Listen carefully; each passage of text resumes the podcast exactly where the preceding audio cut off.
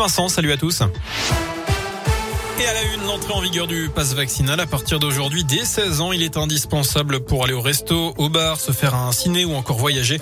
Toute fraude est punie d'une amende de 1000 euros. Dans ce contexte, les indicateurs continuent d'augmenter, notamment dans la Loire. 4348, c'est le taux d'incidence dans le département sur 7 jours.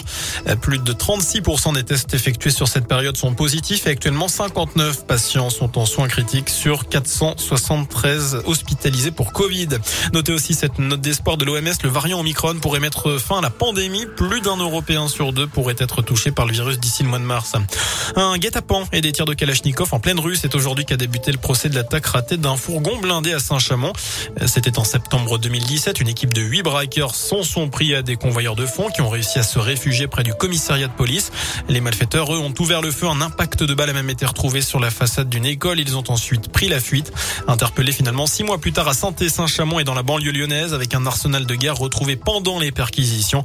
Ils sont jugés jusqu'à vendredi devant les assises de Lyon.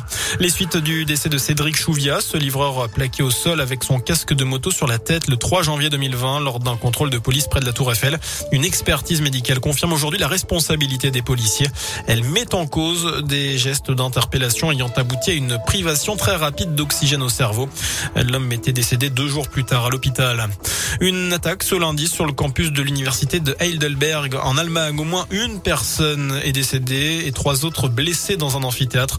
L'assaillant était muni d'une arme longue. Il s'est ensuite suicidé. On termine ce scoop info avec un mot de sport, du tennis direction Melbourne. Il y aura deux Français en quart de finale de l'Open d'Australie. Après Gaël Monfils, hier c'est Alizé Cornet qui a décroché son ticket ce matin en sortant l'ex numéro 1 mondial, la Roumaine Simona Alep. Voilà pour l'essentiel de l'actu. Info de retour dans une demi-heure. Très bonne soirée.